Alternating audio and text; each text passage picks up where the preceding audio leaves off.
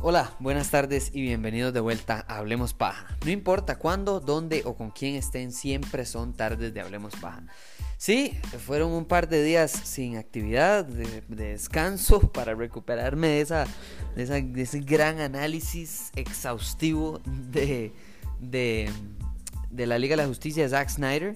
Pero, pero también me puso a pensar, porque obviamente el mismo día eh, que, salió la Liga de la Justicia, bueno, perdón, al día siguiente eh, se, se, estrenó también eh, eh, la nueva serie de Marvel que es de eh, Falcon y Winter Soldier, ¿verdad? El, Soldado de Invierno y, Halcón, o lo que sea, no sé específicamente si se llama así.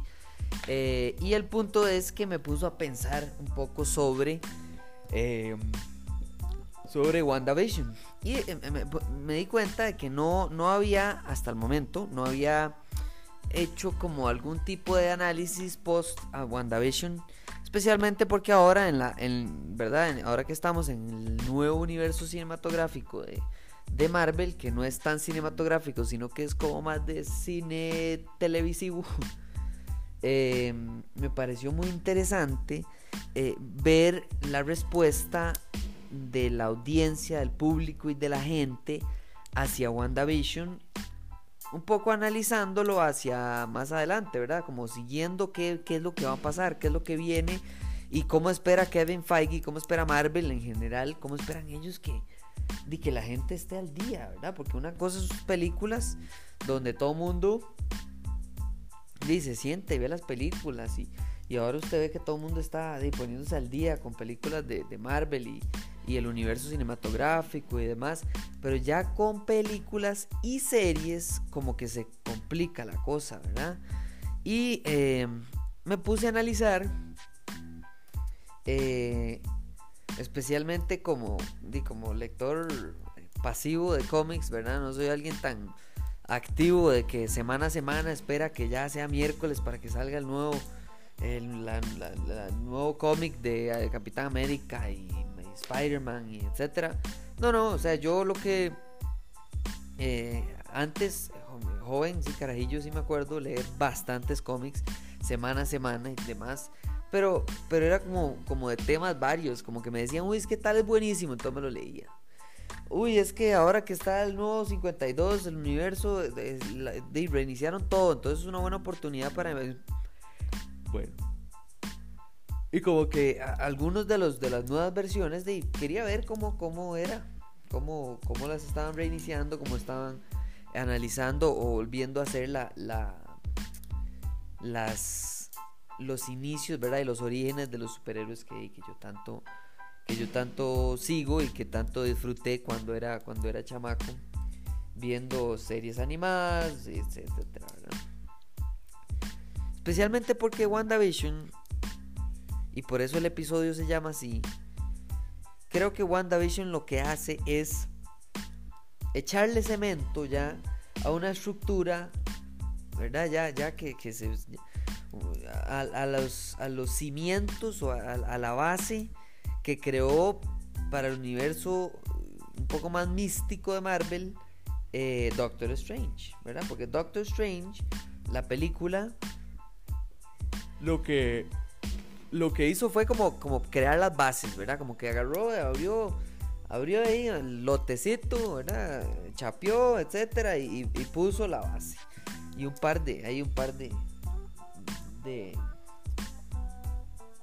un par de planos, ¿verdad? Digamos que eso fue lo que hizo. Pero ya ahora sí, agarrándole forma y agarrándole un poquito más de misticismo y metiéndose más ya a profundidad al universo místico, mágico y y, ¿verdad? Un poco demónico, ¿verdad? Ya de, Marvel, ya es WandaVision. Porque sí, la serie por supuesto que tiene que ver con Wanda y con Vision. Y Vision no tiene nada que ver con el mundo místico. Pero Wanda en específico, yo creo, creo, y me gusta mucho ver este, este resultado del universo cinematográfico de Marvel ahora creo que el resultado que más me gusta es que la gente se está metiendo más o se está haciendo ver y escuchar más sobre sus teorías de Marvel.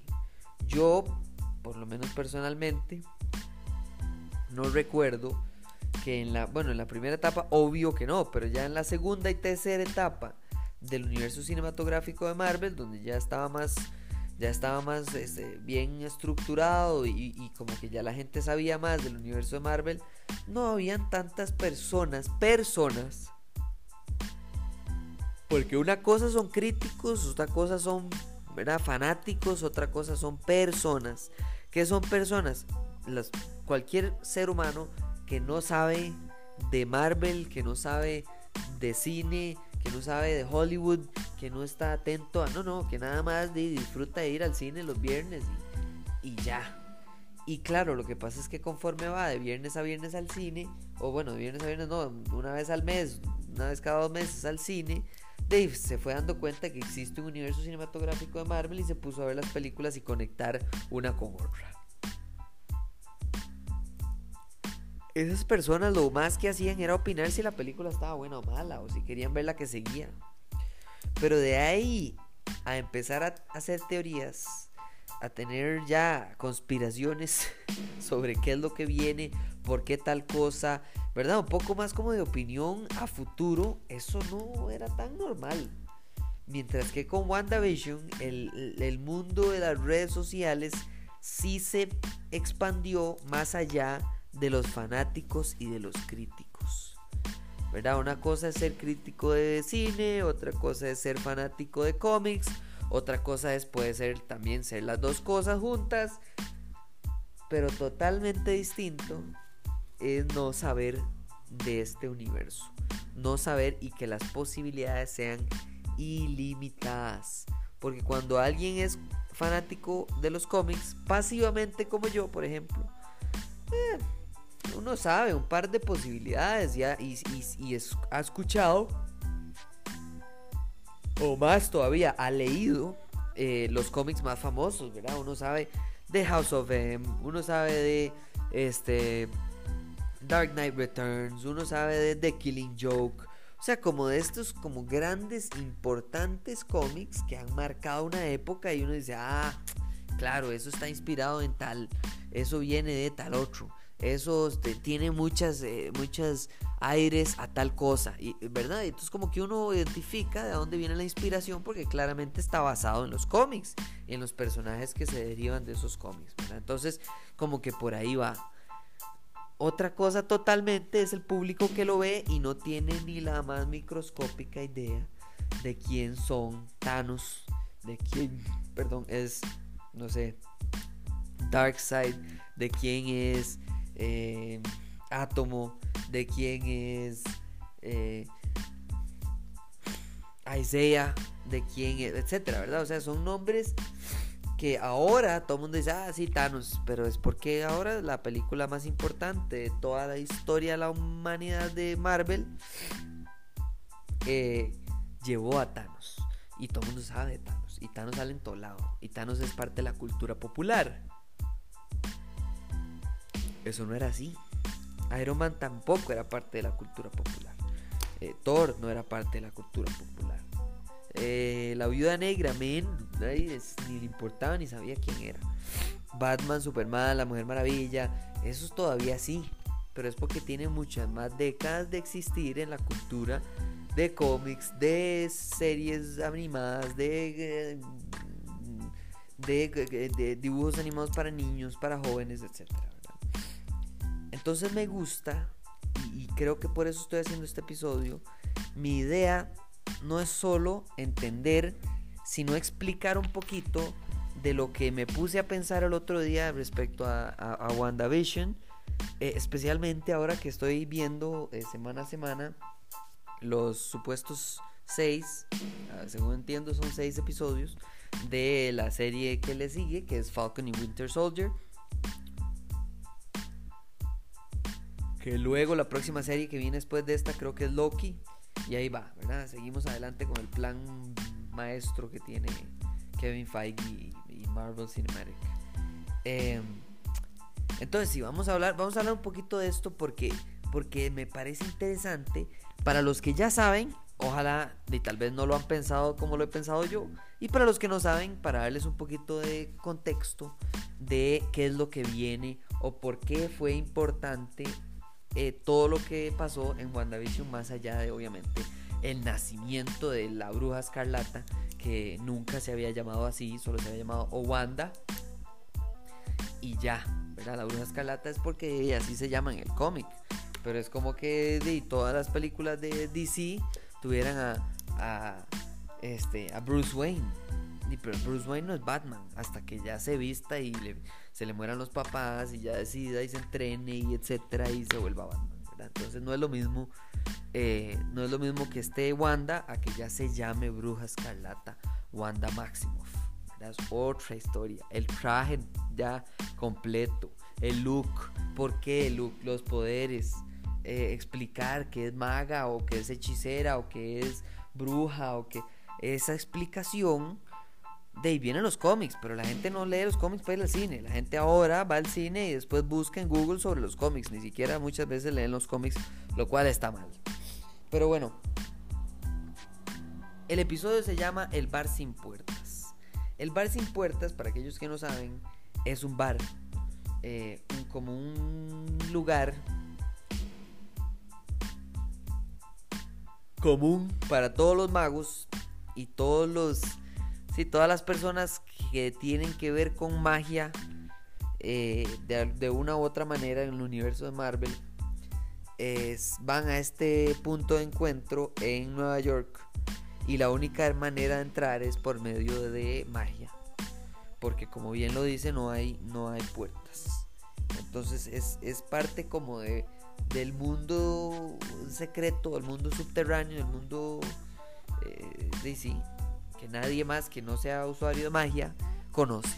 Entonces es un bar muy famoso donde se reúnen todos los usuarios de magia, eh, todos los demonios, eh, ¿verdad? todos los que usan reliquias. Es de este lado como místico.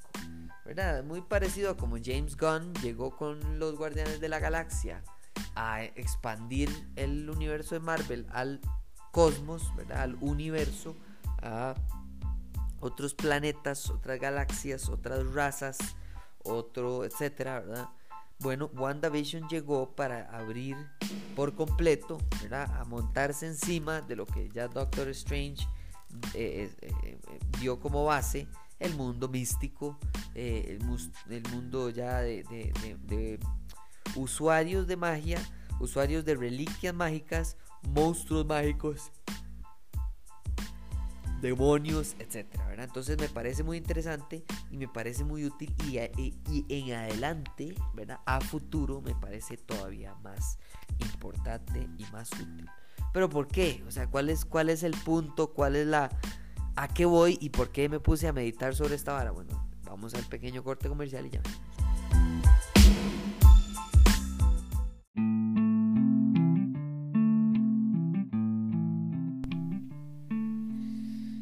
Sí. Entonces, vamos a ver. En el 2015, así fue que les voy a llevar por mi pensamiento, ¿verdad? Por mi momento de meditación.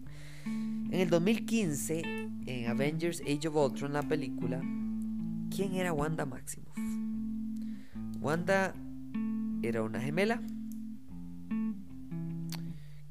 eh, extremista, eh, enemiga mágica, eh, desconocida, cuyo hermano es Pietro Maximoff, que es eh, Quicksilver, el superhéroe, también mutante. Pero interesantemente, por supuesto que en ese momento no se le podía llamar mutantes por el sencillo hecho de que los mutantes no son, no eran en ese momento parte de Disney y Disney ocupaba tenerlos sin exponerse legalmente. Eh, y a diferencia de Spider-Man, que hubo todo un acuerdo y una negociación y demás, no, no. Estos dos gemelos solo es que estaban en como un área gris perfecta, donde ellos podían decir, bueno, si no son mutantes, casi que echándole un guiño a la cámara, como somos creo que la palabra que usan es como mejorados o enhanced en inglés. O sea, básicamente mutantes sin decir la palabra mutantes. Eh, era como una versión de una madre, una madre deprimida, gótica, extremista, rebelde, ¿verdad? Eh, vengativa. Que junto con su hermano lo que andan buscando es venganza, eso es todo. Y, esa búsqueda de venganza los, los reúne con Ultron y entonces Ultron les da una propuesta. De repente ya se da cuenta de que Ultron les está por supuesto que mintiendo y utilizándolos y entonces ya se vuelven eh, buenos.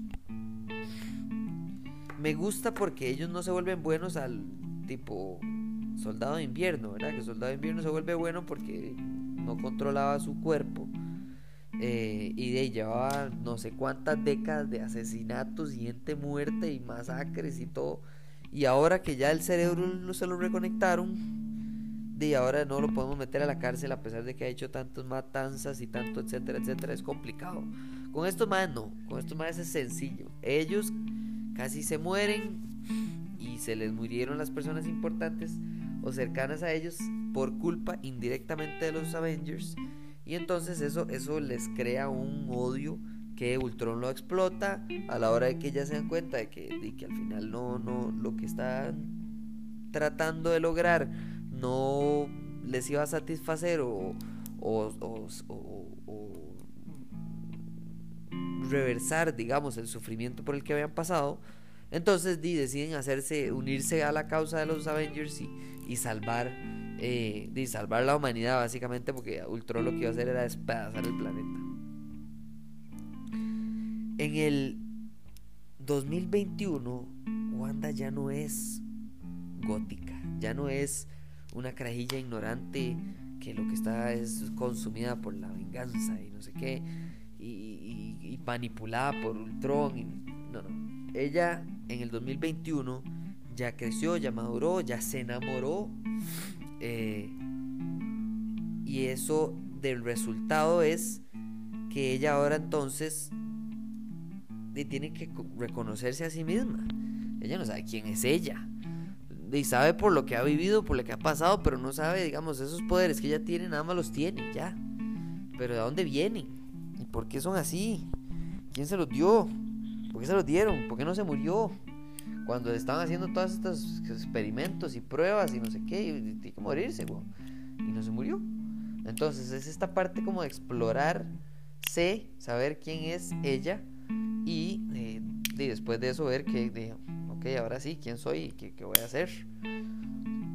Pero es interesante por el sencillo hecho de que la bruja escarlata no es alguien que nace, es alguien que se hace y no lo digo yo, lo dice en la serie y lo dice en los cómics, eh, el origen de la bruja escarlata. La bruja escarlata es muy similar, por ejemplo, a, si no se acuerdan las películas de los años dos, de los 2000 de los mutantes de X-Men, en la tercera película, Jean Grey eh, mata a todo mundo casi por una fuerza que se llama la fuerza del Fénix, que es como una fuerza maligna y destructiva, no tanto maligna como destructiva, eh, que existe en el universo, que se impregna de cualquier usuario y le da poderes, o sea, agarra los poderes que tenga y se los multiplica a la mil eh, con, la lamentable, con el lamentable efecto secundario de que los contamina, los pudre mentalmente y los vuelve eh, violentos, negativos,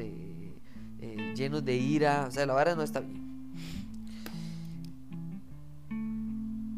Eso no nace. Eso es una fuerza que existía externa, se le mete a un usuario y entonces el usuario se convierte en tal.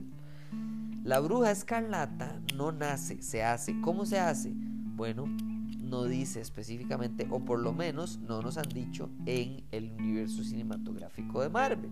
¿A qué me refiero? Cuando eh, Wanda está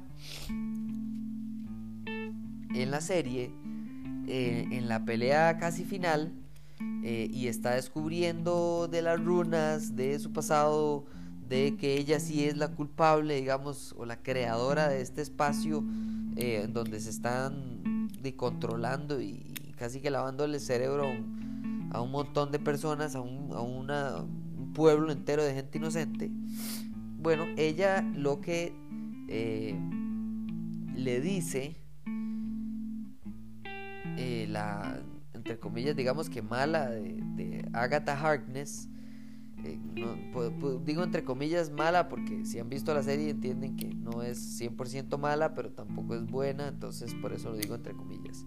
Agatha Harkness le explica que hay todo un capítulo de la magia que ella utiliza, porque ella ni siquiera sabe qué es la magia que ella utiliza, ella nada más la utiliza. Ella no sabe si es magia oscura, si es magia clara, si ella es un elfo, una bruja, una hechicera, qué, carajos es. Y entonces un mutante no sabe nada. Entonces, ¿a qué vamos con este punto? Ah, vamos a que entonces Agatha Harkness le hace entender que hay libros de magia, que ya nosotros como público sabemos porque vimos Doctor Strange, pero ella por supuesto que no, porque no ha ido a estudiar a, a, donde la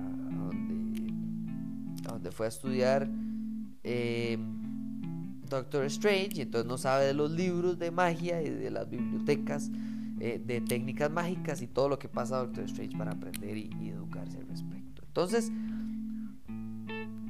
hay un, hay un libro, el libro se llama el Darkhold, el libro es el libro como de los malditos o de los maldecidos o algo así.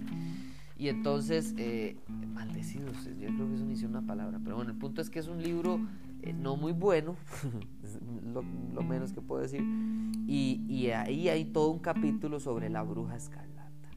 Y Agatha Harkness le lee el extracto donde dice que la bruja escarlata no nace, sino que se crea eh, y tiene el potencial de convertirse en de un usuario de magia más poderoso aún que el mismísimo eh, hechicero supremo que es Doctor Strange, ¿verdad? que se supone que es lo más fuerte, lo más capaz, lo más etcétera.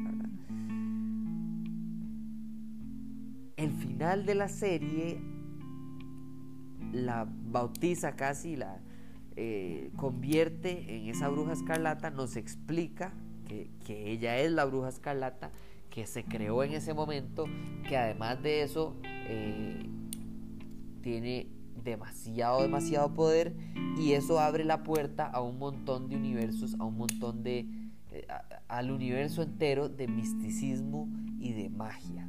¿Verdad? ¿Qué tipo de, misticismo y magia estoy hablando? Estoy hablando de, del hermano vudú, de Man Thing, del capitán Inglaterra, creo que se llama, que es otro usuario de magia. Eh, Magic, que también es un usuario de magia, etcétera, etcétera, un montón. La lista es interminable de usuarios eh, de magia que tienen que ver directamente o indirectamente con, eh, con Wanda, ¿verdad? ¿Por qué? Porque tienen que ver con magia, con uso, uso, reliquia o monstruos de magia.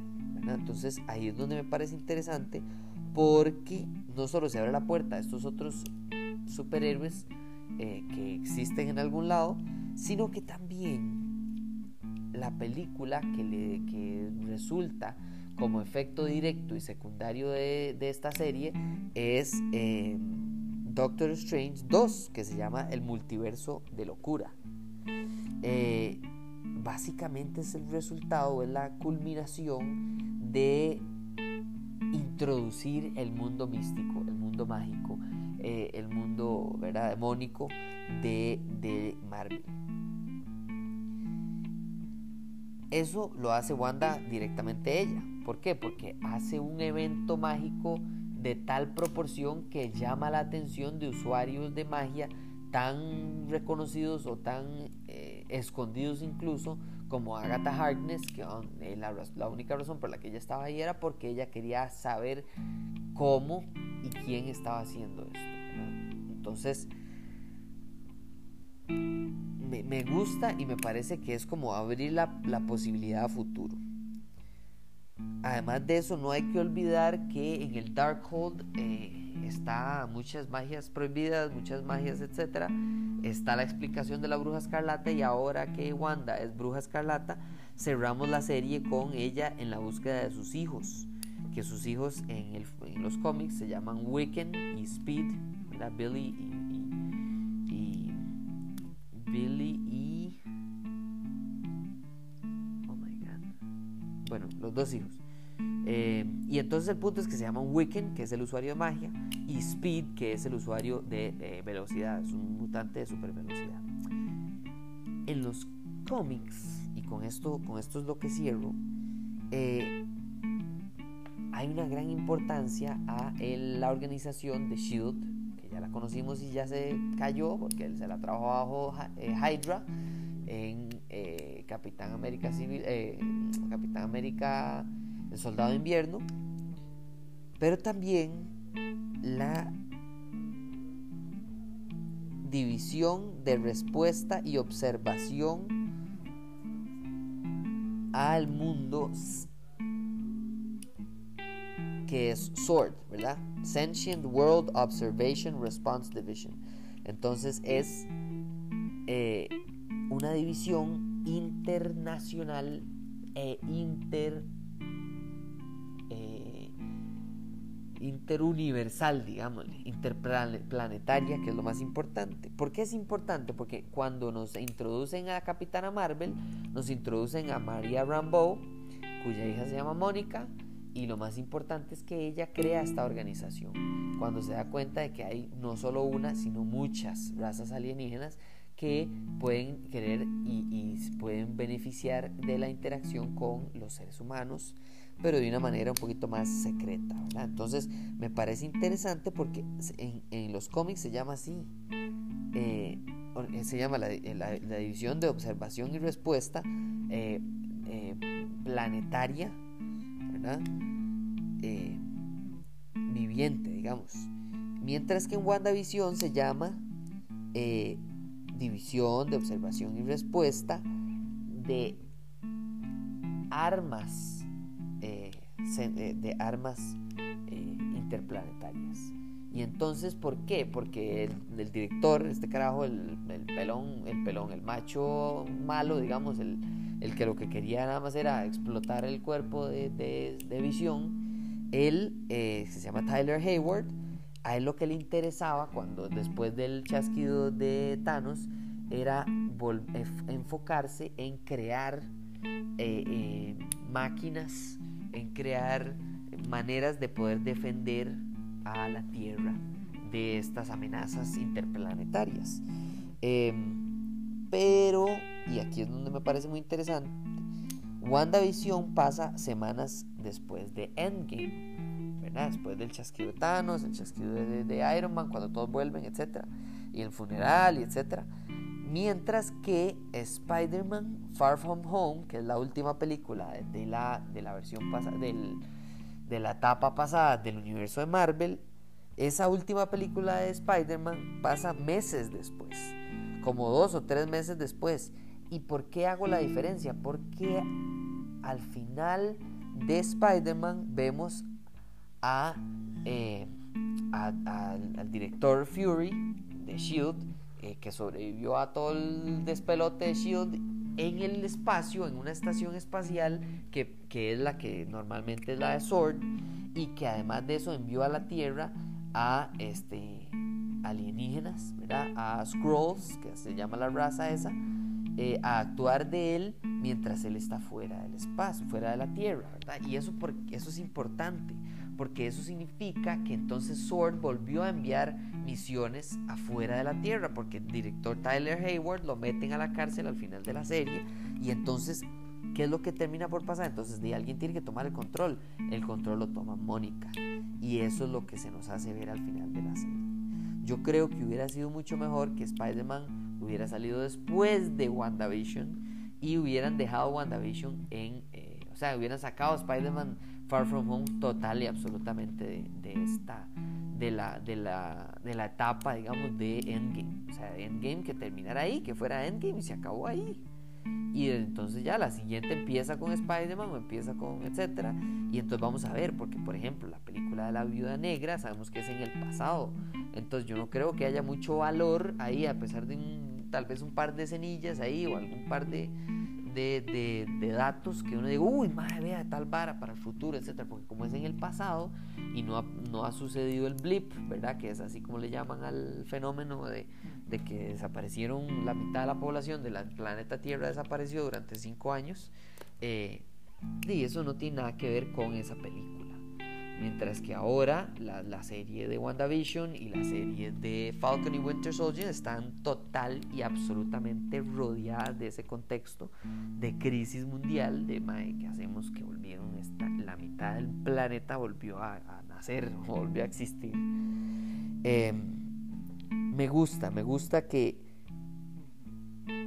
que Mónica Rambeau no solo quede a cargo de Sword, sino que le dan poderes, le dan sus poderes. Creo que el superhéroe de ella se llama Fotón o algo así. Y el punto es que el poder de ella es, em, es, es, poder identificar, uno de sus poderes es poder identificar, como se ve en la serie, eh, cuando hay alguna anomalía de superpoderes de magia, de lo que sea alrededor de ella. Ella puede ver el espectro. Eh, alrededor de ella y el espectro más allá de solo el espectro visible, sino que el espectro invisible eh, de fenómenos a su alrededor. Y eso le ayuda como directora de una entidad interplanetaria de alienígenas, eso le ayuda en PUM, ¿verdad?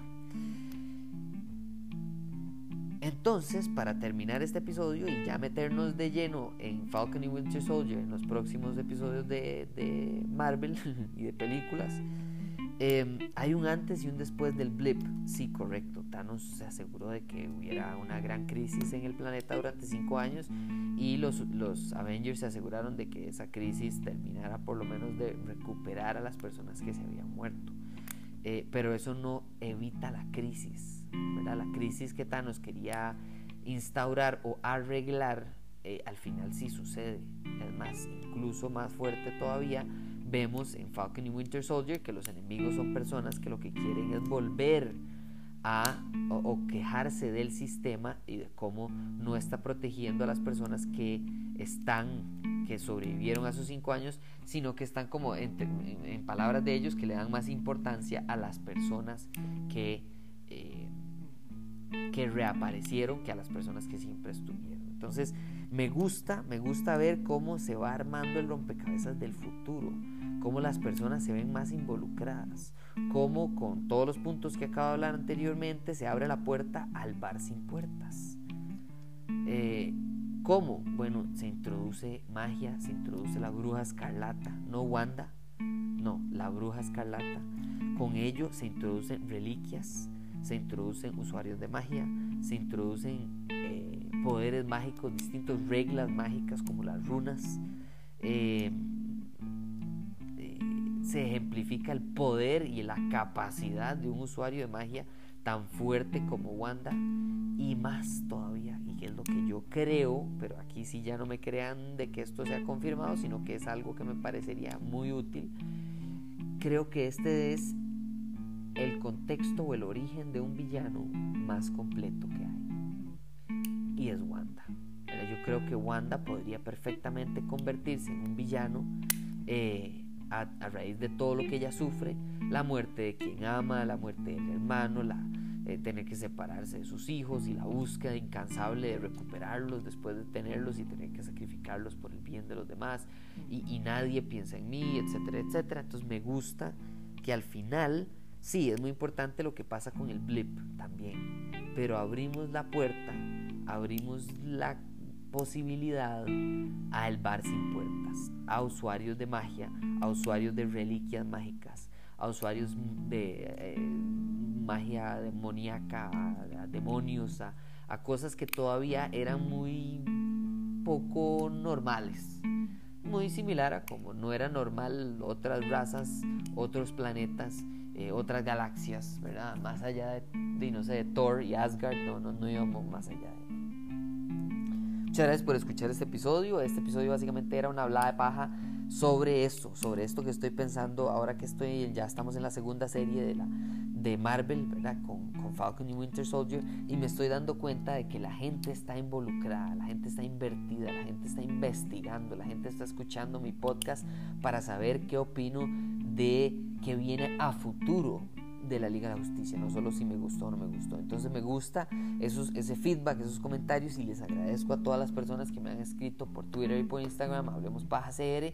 Eh, de consultas, de dudas, de ideas. A fin de cuentas, a mí me encanta todo eso. Hasta me mandan TikToks para que los, los, los escuche, los, eh, los vea, reaccione, los trate de imitar, etc. Eso, eso me parece súper tuani. Muchísimas gracias a todos y cada uno. Eh, no, no respondo a veces el mismo día a todos, pero, pero siempre, siempre eventualmente respondo. Y muchísimas gracias por escuchar el episodio de nuevo. Viene más sobre tecnología, viene más sobre Marvel, sobre otras películas que queremos analizar. y nos venimos vimos a futuro. Muchísimas gracias y nos hablamos en la próxima. Chao.